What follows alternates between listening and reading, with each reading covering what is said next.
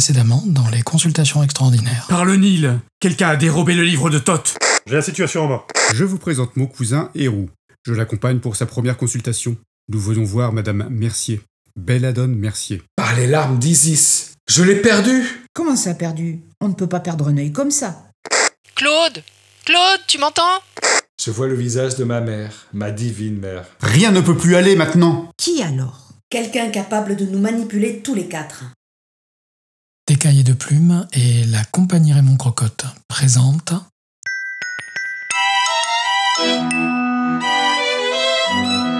Les consultations extraordinaires de Belladone Mercier, psychologue des dieux. Saison 1, épisode 3. Can't stand losing you.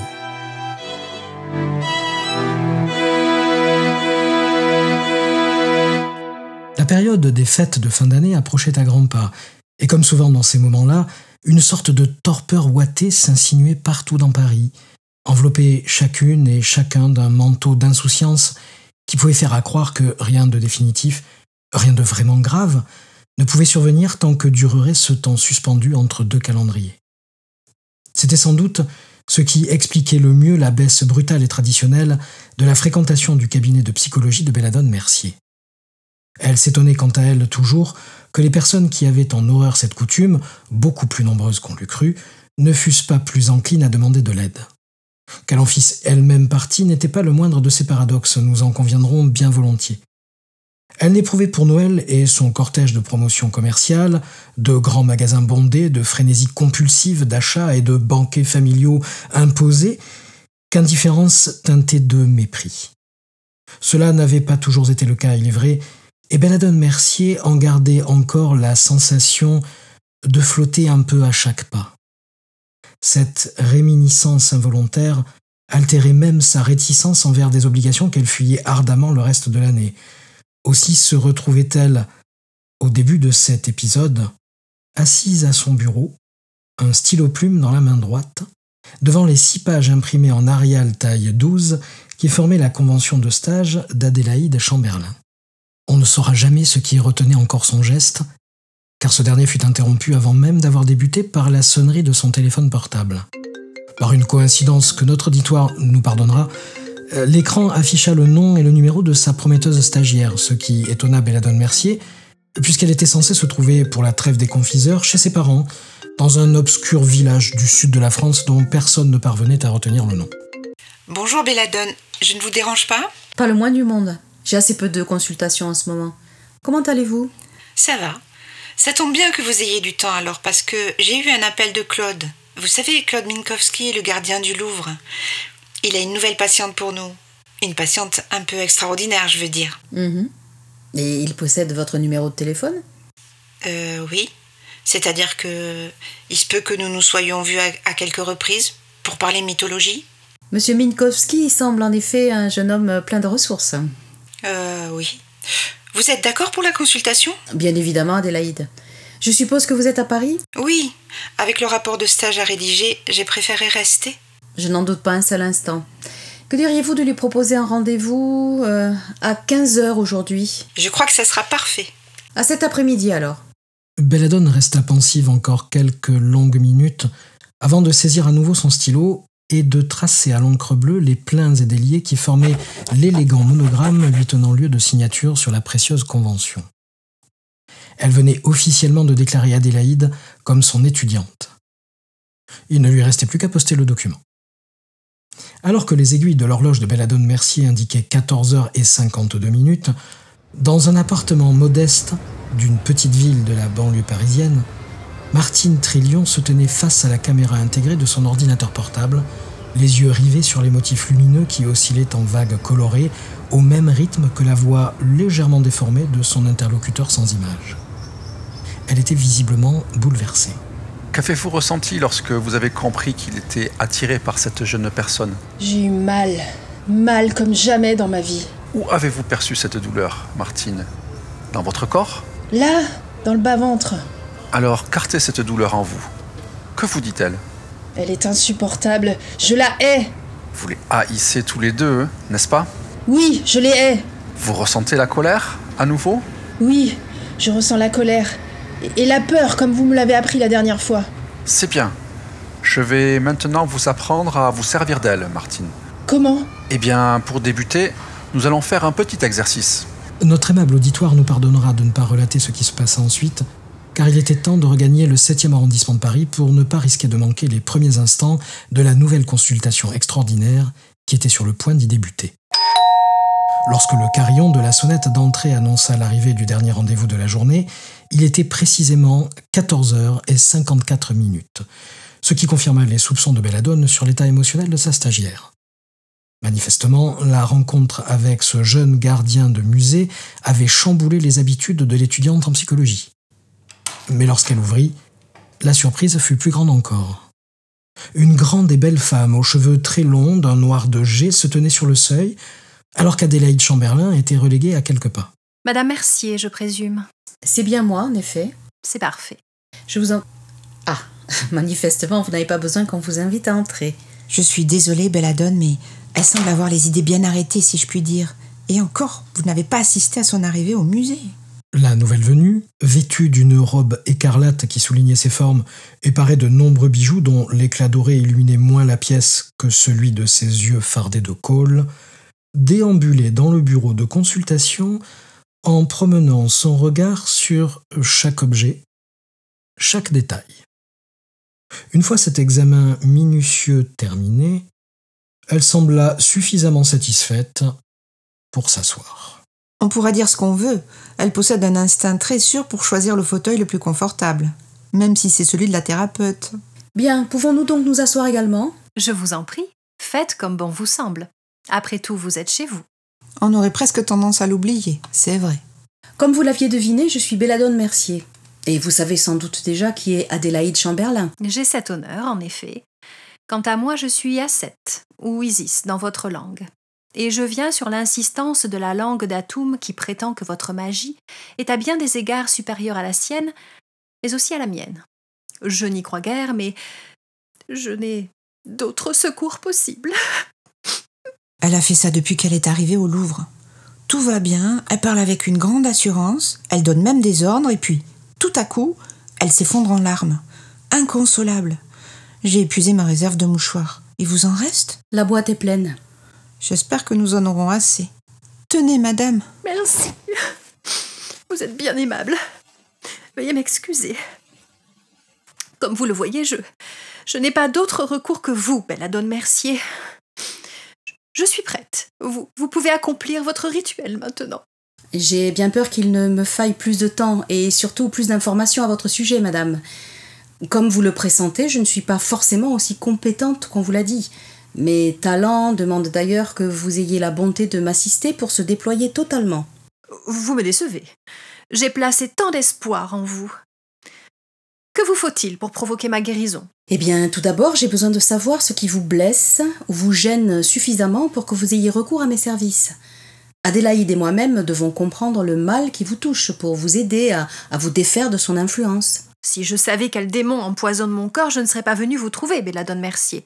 Ce que je veux dire, c'est que nous avons besoin que vous nous décriviez ce que vous ressentez. Cela nous permettra peut-être de déterminer ce qui vous fait souffrir, et du moins euh, comment apaiser cette souffrance. Hmm. Votre magie n'est en effet pas si impressionnante que cela. Bien, si c'est là la condition pour qu'elle opère sur moi, je puis vous dire. À certains moments, sans que je puisse le prévoir, une immense tristesse s'abat sur moi. Alors, je sens toute l'eau de mon corps s'agiter et gonfler comme le font les eaux sacrées du grand fleuve. Je suis incapable de faire autre chose que pleurer. La tristesse envahit mon esprit et anéantit toute autre pensée en moi. Vous devez la faire cesser. Nous ferons de notre mieux. Ces crises de larmes sont apparues récemment? Il y a très longtemps, mais le temps passe différemment dans votre monde et dans le mien. Il se peut qu'à l'aune de vos vies, cela ne fasse que quelques jours. Todd pense que quelqu'un a provoqué tout cela, n'est-ce pas? Oui. Il soupçonne que vous puissiez retrouver l'être maléfique à l'origine de mon mal et que son dessein vous apparaîtra alors. Mais ce qui m'importe, moi, c'est que vous fassiez cesser cette gêne. Vous parlez d'une gêne. Ce ne sont donc pas seulement vos pleurs. Vous ressentez autre chose? Une sensation physique? Oui. Comme un coup de poignard. Précisément ici. Sur la zone pubienne. Mhm. Adélaïde, vous qui avez beaucoup étudié la mythologie récemment, euh, vous en diriez quoi? Eh bien, il me semble que notre nouvelle patiente est connue pour être la déesse mère des Égyptiens, mais surtout celle d'Horus, je veux dire Héru. Le souverain est en effet mon fils. Bah, tenez, Merci. C'est d'évoquer votre fils qui vous rend triste? Oui. Prenez la boîte, hein, je crois que cela vous sera utile. Merci. Et cela est récent? Eh bien oui. Avant, je ne ressentais que de la fierté en parlant de lui, mais maintenant... euh, Et vous n'aviez jamais ressenti cela auparavant en pensant à lui? Même si vous recherchez loin dans votre passé? Maintenant que vous le dites... euh, C'est vrai ça, je... Je me souviens avoir tellement pleuré à en faire déborder le grand fleuve quand j'ai enfanté Héros. C'était tellement beau et tellement triste en même temps. Qu'est-ce qui vous semblait si beau? Il était radieux, baigné dans la lumière glorieuse de Ra, déjà en majesté. Un petit oisillon avec son bec crochu et ses grands yeux. Il était si beau Et qu'est-ce qui vous semblait triste alors? Sa destinée? Je savais qu'il serait jalousé par son oncle. Je savais qu'il devrait vaincre de grands périls pour survivre. Je savais que sa vie ne tiendrait qu'à un fil. Vous en aviez la certitude? Oui, je suis une magicienne, vous savez. Et vous rappelez-vous comment cette tristesse a cessé? Non, je ne sais pas. Un jour, elle était là, et puis un autre jour, elle avait disparu. Parfois on connaît le jour sans savoir pourquoi, et parfois on sait pourquoi sans savoir le jour, c'est vrai. Et vous vous rappelez du moment où elle est réapparue? Non, je me souviens simplement que c'était un matin, alors que je regardais le disque solaire se lever à l'est et que mon fils revenait lui aussi du monde souterrain où il avait combattu les ennemis de Mahat. Si on imagine que ce soir, lorsque vous irez vous coucher, vous allez vous endormir, comme vous le faites chaque nuit, et que, on ne sait comment, cette tristesse est disparue au matin, si bien que même son souvenir sera dissipé, oublié, effacé, lorsque vous vous réveillerez au petit matin, comment voyez-vous la journée qui suit? Je me sentirai enfin libre. Et que ferez-vous de cette liberté que vous n'avez pas encore euh, fait aujourd'hui? J'irai rendre visite à mon fils, et je le verrai heureux, et il me fera un sourire aussi radieux que l'orbe brillante de Ra. J'ai l'impression que votre fils est très important pour vous. Vous avez raison, il l'est. D'ailleurs, il est important pour vous aussi. C'est grâce à lui que Ra peut traverser le monde inférieur chaque nuit pour renaître tous les matins. Sans lui, le néant aurait déjà dévoré notre monde, mais aussi le vôtre. Pourtant, même penser à lui comme cela ravive cette tristesse à ce que je vois. C'est vrai. Vous semblerait-il possible que notre prochain entretien se fasse en sa présence? Je ne vois pas en quoi mon divin fils pourrait être utile. Peut-être serons-nous toutes les trois surprises J'ai l'intuition que sa présence pourrait aider votre propre pouvoir de guérison. Oui, peut-être. Nous le ferons ainsi. Dans trois jours à la même heure. Merci de votre temps. C'est vraiment ce qu'on appelle une maîtresse femme. Et puis tout à coup, cette fragilité à fleur de peau. Si j'ai bien saisi, c'est une reine, Adélaïde. Une reine divine. Elle a certainement l'habitude d'être obéie. Mais elle n'en reste pas moins mère, et je crois que la clé se situe de ce côté-là. Euh, excusez-moi de vous interrompre, Belladone, mais je crois qu'elle m'attend pour la raccompagner au Louvre. Je ne sais pas pourquoi, mais je n'ai pas trop envie de la contrarier. Pourtant, Adélaïde Chamberlain eût été plus inspirée de craindre une autre menace. Dans l'appartement de banlieue qu'elle partageait avec sa mère, Martine Trélion mettait en effet une énergie teintée de désespoir à répéter encore et encore une longue série de syllabes qu'elle ne comprenait pas vraiment. Elle ne remarqua pas qu'une vibration s'étendait peu à peu aux particules de bois agglomérées qui constituaient le lit sur lequel elle était assise inconfortablement, puis au cœur des cellules de béton armé de l'immeuble. Elle n'aurait de toute manière pu suivre cette onde sonore plus loin, car elle plongeait jusqu'aux racines les plus mystérieuses du monde. Elle s'insinua jusqu'à entrer en cohérence avec les impulsions électriques du propre cerveau de l'infortunée Martine, qui dès lors entra dans ce que la science neurologique moderne nomme un état de conscience modifié, mais qu'il nous sera plus aisé d'appeler rêve ou songe. Qu'on ne s'y trompe pas cependant, il ne fut pas question d'un beau fantasme coloré peuplé de licornes ou de bluettes improbables. Au lieu d'un songe doux et apaisant, Martine Trillion fut précipitée dans l'inquiétant et périlleux domaine des rêves divins. Elle n'en fut cependant pas perturbée, euh, du moins au début, au point d'oublier la raison pour laquelle elle avait accepté d'entrer en premier lieu dans cette réalité inhospitalière. Elle fit ce qu'elle avait à accomplir, et qui n'avait pas de sens pour son propre esprit. Elle fouilla. Elle apprit par cœur des sons et des formes.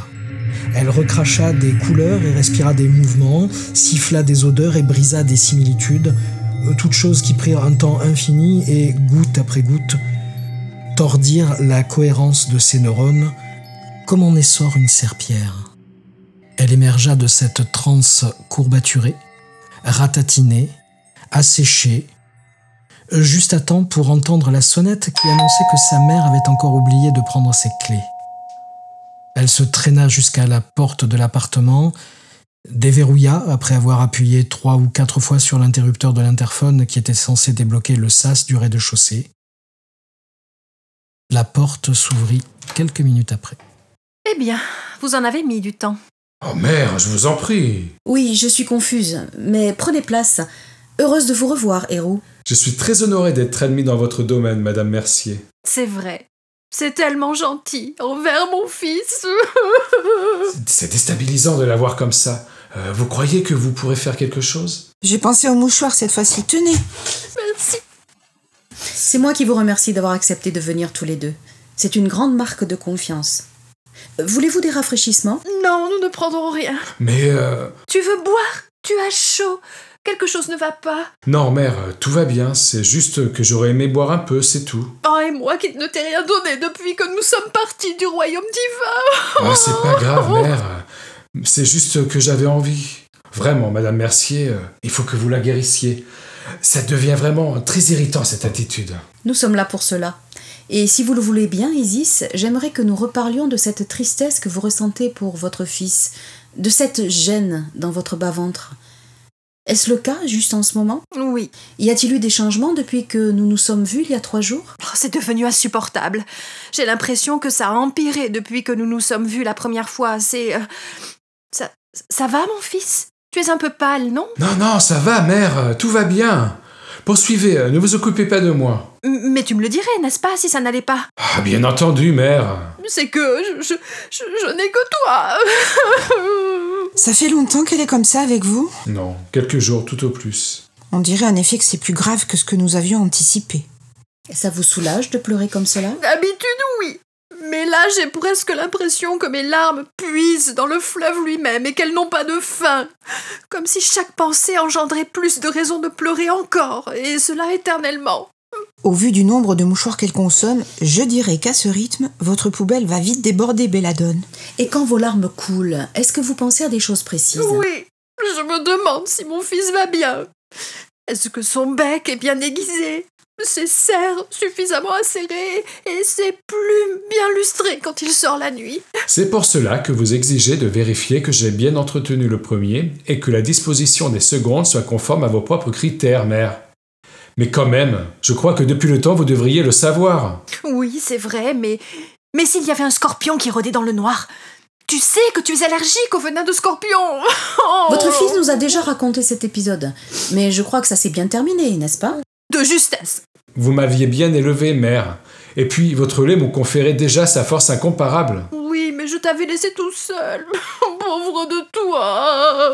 Vous étiez bien obligé pour trouver ma nourriture. Hathor m'a raconté qu'il valait mieux me voir en hiéroglyphe qu'attablé à cette époque. Madame Mercier, je ne sais pas si vous avez une idée de combien d'oisillons ça mange un jeune faucon. Je pense que je suis loin de l'imaginer. Ah, parfaitement. bon. Et si je puis me permettre, Isis, vous prenez vraiment beaucoup de choses à votre charge, n'est-ce pas? Je suis une femme forte, Madame Mercier. Je n'ai pas le choix. Je ne l'ai jamais eu. Dès sa naissance, mon fils était en danger. Mon frère, Sétec, le jalouse depuis toujours. Il a ourdi de si nombreux complots pour attenter à sa vie que je ne les compte même plus. Cela a commencé par les scorpions géants. Mais Roux n'avait que quelques mois. Et pourtant, mère, je les ai vaincus tout seul. Mais tu n'étais qu'un enfant. Je ne le suis plus. Combien de fois vais-je devoir vous le rappeler? Isis, Diriez-vous que vous pensez que votre fils pourrait être en danger et que cela vous préoccupe? Je suis certaine que mon fils est en danger. Cela me préoccupe, comme cela préoccuperait toute mère. Euh, que pensez-vous qu'il puisse lui arriver? Qu'il soit blessé? Ou pire? Justement, est-ce que vous voulez bien que nous fassions un petit exercice? Vous êtes bien entendu libre de l'interrompre à tout moment, et Adélaïde et moi serons là tout au long pour euh, vous garder en sécurité. Oui, c'est entendu. Alors dites-moi, qu'est-ce que vous pourriez imaginer de pire pour votre fils que d'être blessé? Il pourrait être blessé pendant le voyage de la barque de rat dans le monde inférieur. Et si cela arrivait, que pouvez-vous imaginer de pire? Ben, Il pourrait être si faible qu'il pourrait tomber de la barque. Et si cela arrivait et qu'il tombait, que pouvez-vous imaginer de pire? Alors il pourrait être à la merci du serpent apophète. Et si cela arrivait, que pouvez-vous imaginer de pire? Il pourrait être dévoré, morceau après morceau. Oh, J'ai peur pour mon fils, je l'aime. C'est à cet instant précis que dans un élan spontané, la déesse mère étreignit son fils et que jaillirent deux magnifiques ailes immaculées de son dos, dont les plumes aussi pures que les nuages firent un cercle protecteur autour des roues. Notre auditoire peut imaginer la surprise et l'émerveillement qui saisirent tout ensemble la psychologue et son étudiante, si bien que le silence régna pendant plus d'une quarantaine de secondes avant que Belladone ne put reprendre ses esprits. Euh, je, je crois que vous êtes en train de l'étouffer là. Oh, pardon, mon petit repas sans sucre. Mère, je vous ai déjà dit que je ne voulais pas que vous m'appeliez comme ça en public.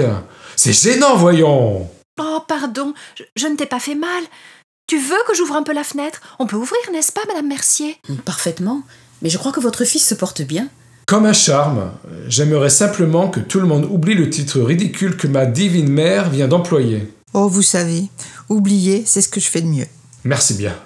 Et puis il est beaucoup plus intéressant de nous concentrer sur le réflexe d'Isis lui-même. Elle vous a protégé. Parce que. Parce que vous aviez peur de savoir votre fils dévorer morceau par morceau. C'est bien cela? Oui. Eh bien, nous en discuterons une prochaine fois. Pour l'heure, je me suis lassée de cette discussion. Je vous vois dans trois jours à la même heure.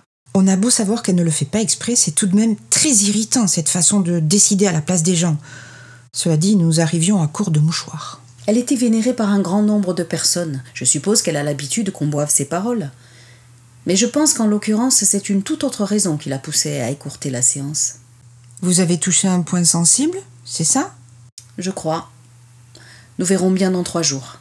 Ces trois jours semblèrent s'étaler sur des espaces-temps bien différents suivant les protagonistes de cette histoire. Si Adélaïde Chamberlain partagea son temps entre l'étude des mythes égyptiens et la fréquentation assidue de certains gardiens de musées, entremêlant d'ailleurs souvent ces deux activités, Belladone Mercier ressentit comme le souffle suspendu qui règne au centre précis d'un cyclone dévastateur. Elle pressentait confusément que le stratagème de son adversaire caché allait déboucher sur une nouvelle crise. En quoi cela la toucherait personnellement, elle ne le percevait pas encore, mais elle en avait maintenant la certitude. Pour elle, la relation thérapeutique était évidemment une relation à double sens. Chaque personne qui lui faisait confiance au point de lui dévoiler une part intime de son existence acquérait par là même un pouvoir sur elle. Chaque fois, cela la changeait autant qu'elle transformait ses patients. Au fil des années, et d'une expérience clinique forgée par les multiples rencontres, elle avait acquis une sorte de pouvoir divinatoire, selon les mots de Toth, qui la prévenait des dangers.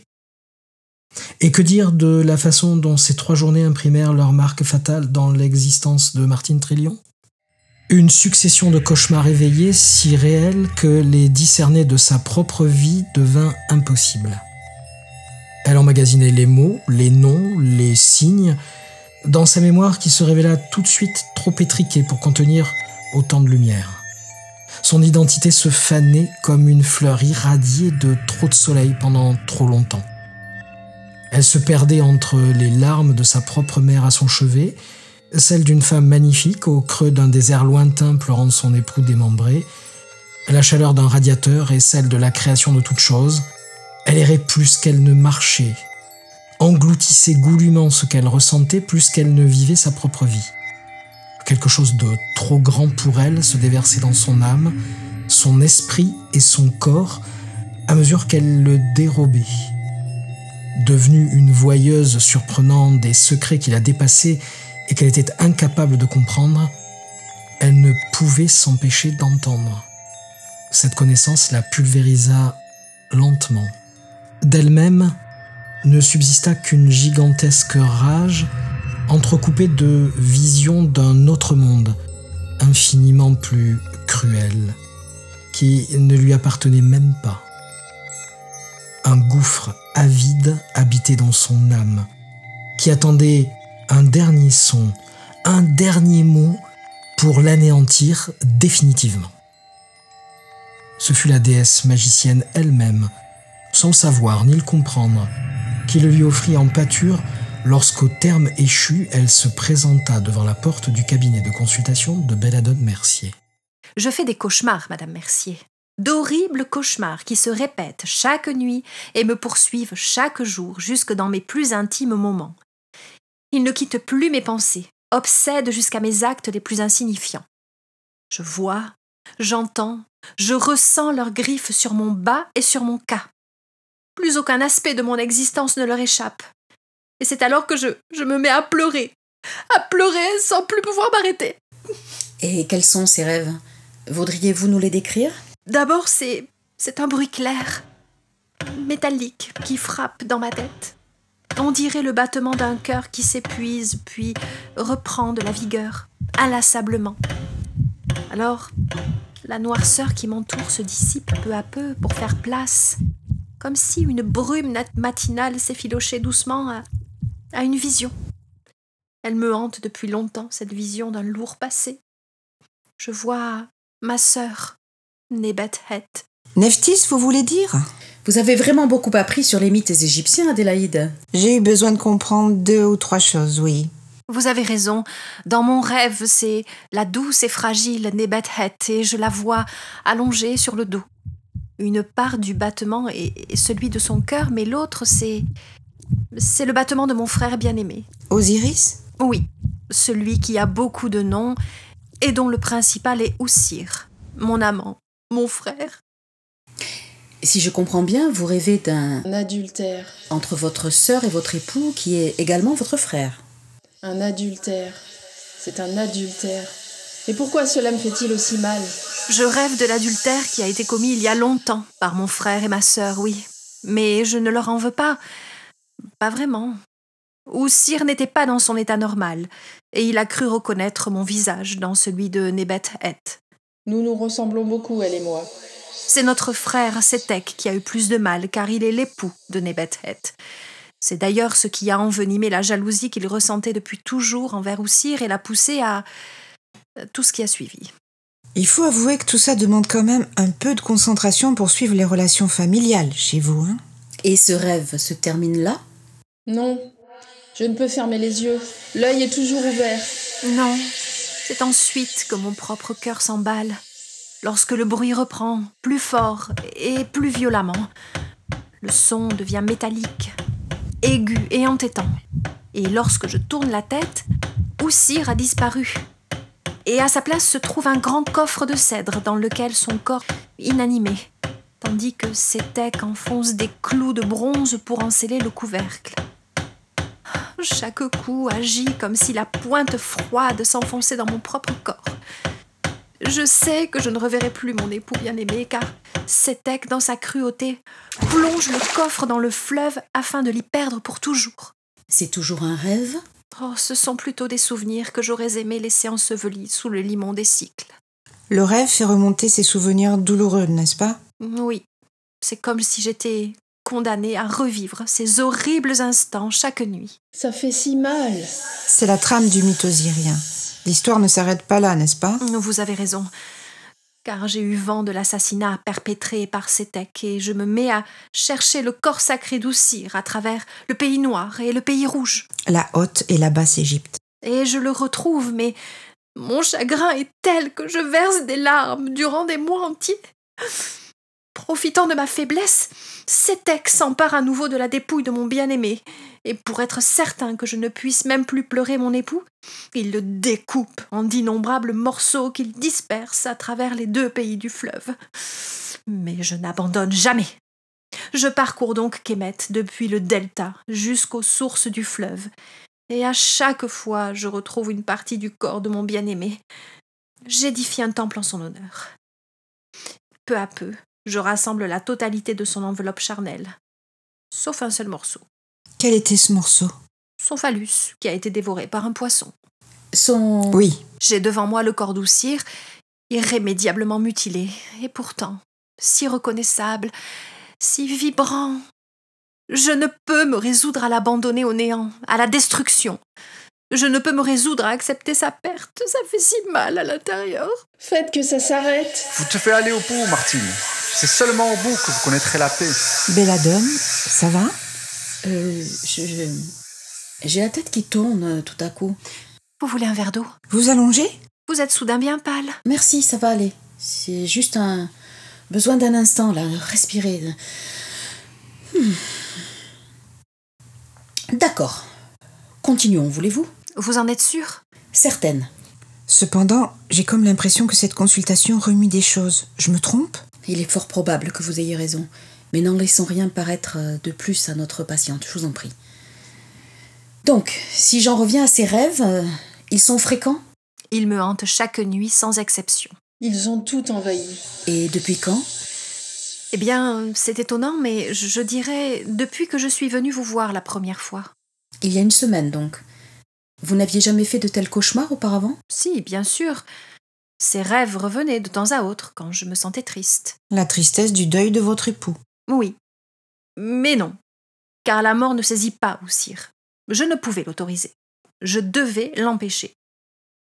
Et mon pouvoir est grand. Alors je me suis résolue à en user. Et comment avez-vous fait? J'ai prononcé son nom, Quel est ce nom? Son nom véritable, celui que j'étais la seule à connaître. Alors, Oussir est revenu à la vie. Il était si beau, nimbé de la lumière de Ra. Ah, je n'en croyais pas mes yeux. Il fallait que je le touche, il fallait que je sente sa peau contre la mienne, son odeur. Oui, d'accord, je crois que nous comprenons. Mais? Mais mon époux ne pouvait plus consommer notre union. Cette impossibilité m'a rendue plus folle encore. Alors j'ai à nouveau fait appel à ma magie. Je n'ose imaginer. c'est pourtant exactement ce que vous imaginez. Il paraît qu'il y a une relique dans la ville antique de Père Banejedet qui est très intéressante de ce point de vue-là. Et vous avez donc utilisé cet euh, expédient Pour concevoir notre fils, le puissant Héros. Mais j'ai l'impression que cela n'est pas si satisfaisant pour vous. C'est que. Oussir n'est pas mort, mais il n'est plus vraiment vivant non plus. Il règne sur le royaume d'Occident. Le royaume des morts. Et je. Oh, mon époux me manque.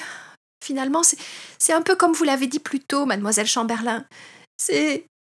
C'est comme si je l'avais perdu. Ah non, non, non, ça c'est une nappe, hein, pas un mouchoir. Tenez, prenez celui-là plutôt. C'est cela qui vous rend si triste, n'est-ce pas? Avoir perdu votre époux. Je ne sais pas comment faire sans lui. Et là, à l'instant, vous ressentez ce manque? Affreusement.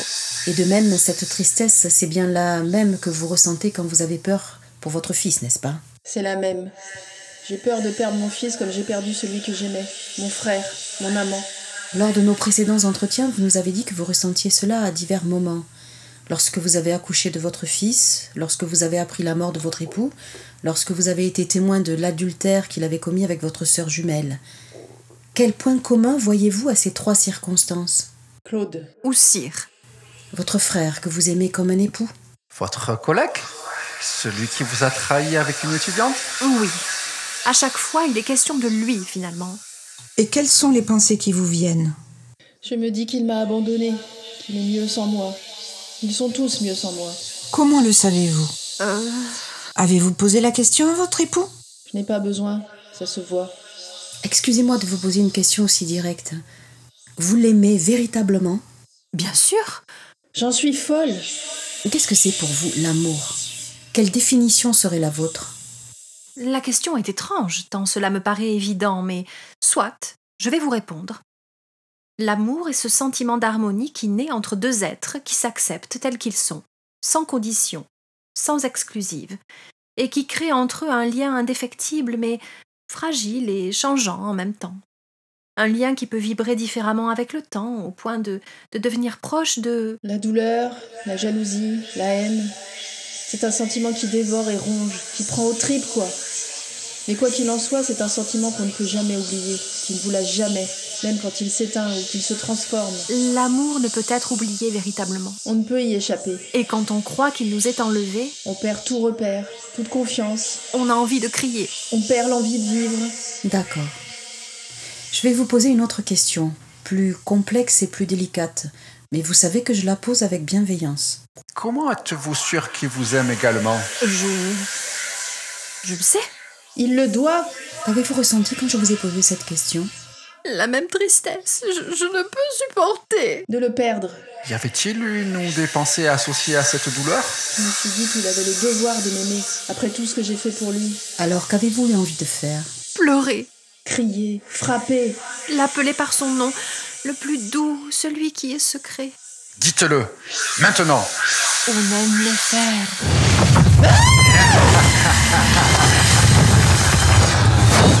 Que se passe-t-il?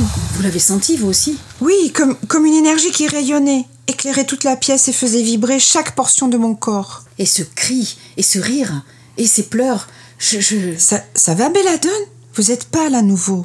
Tout, tout va bien, je crois. J'ai seulement perçu un désespoir sans limite et cela m'a touché, à un endroit que je croyais à l'abri. C'est l'amour et sa perte, Madame Mercier.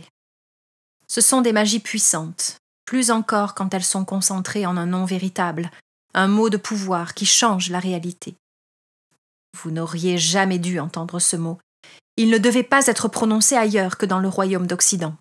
Il s'est encore passé quelque chose que nous n'avons pas voulu, c'est cela?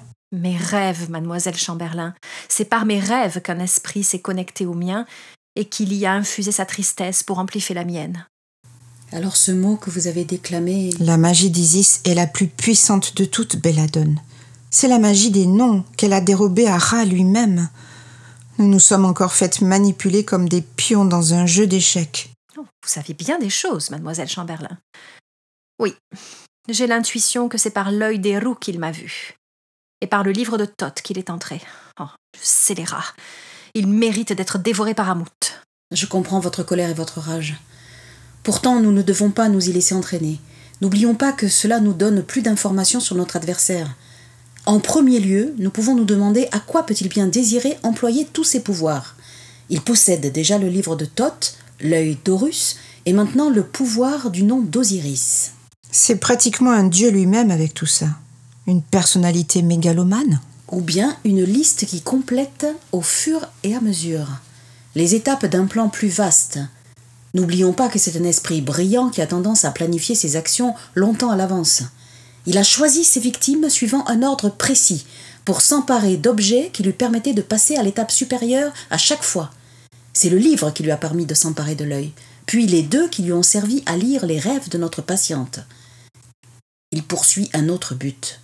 Nous ne le voyons pas encore, c'est tout. Mais au fait, comment vous sentez-vous?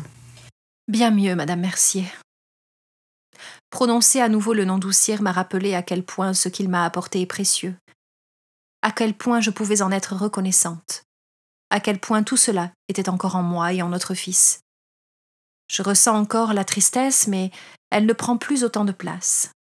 Je vous en remercie. Vous méritez la confiance que vous témoigne Thoth. Quant à votre acolyte, Le stagiaire, vraiment, je préférerais. il se peut qu'elle ait des pouvoirs au moins égaux aux vôtres un jour. Mais pour le moment, je vous remercie de l'avoir mise à ma disposition pour me raccompagner. Je déteste quand elle fait ça. Ça quoi? Quand elle se conduit comme si tout le monde allait lui obéir, et que tout le monde lui obéit. Allons, ne traînez pas, mademoiselle Chamberlain, nous avons du chemin à faire.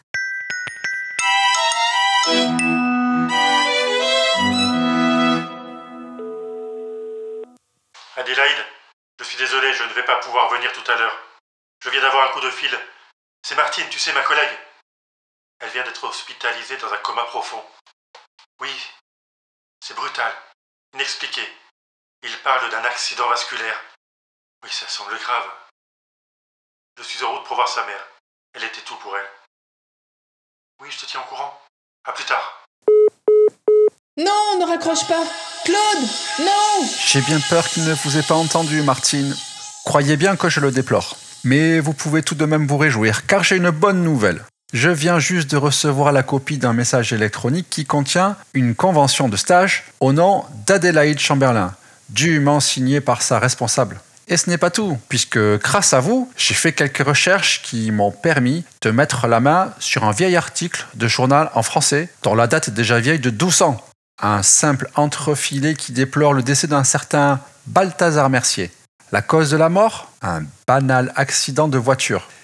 Figurez-vous qu'il y ait fait mention d'une veuve. C'est absolument savoureux, vous ne trouvez pas? Je vous remercie, Martine. Vous avez accompli votre mission à merveille. Quel dommage que vous ne puissiez pas en mesurer toute la réussite. Mais que voulez-vous? Il faut parfois souffrir pour réussir. Votre sacrifice est une bien faible perte comparée à ce qu'il a permis. Et de toute façon, votre vie est si misérable. Je ne m'attends pas à ce que vous me remerciez, cependant. Je sais que les personnes comme vous sont ingrates par nature. Adieu, donc. L'homme prit une dragée sucrée dont il laissa la saveur acidulée diffuser dans ses narines, sur son palais. Cela lui sembla encore meilleur en imaginant la réaction que tout cela allait provoquer. Et quand l'œil se referma dans l'esprit de Martine Trillion, enfermé dans son corps, allongé sur le lit d'hôpital situé bien loin de là, l'homme ôta les lunettes au verre coloré qu'il portait en permanence, révélant des iris dépareillés, dans lesquels une lueur de triomphe malsain se réverbéra à l'infini.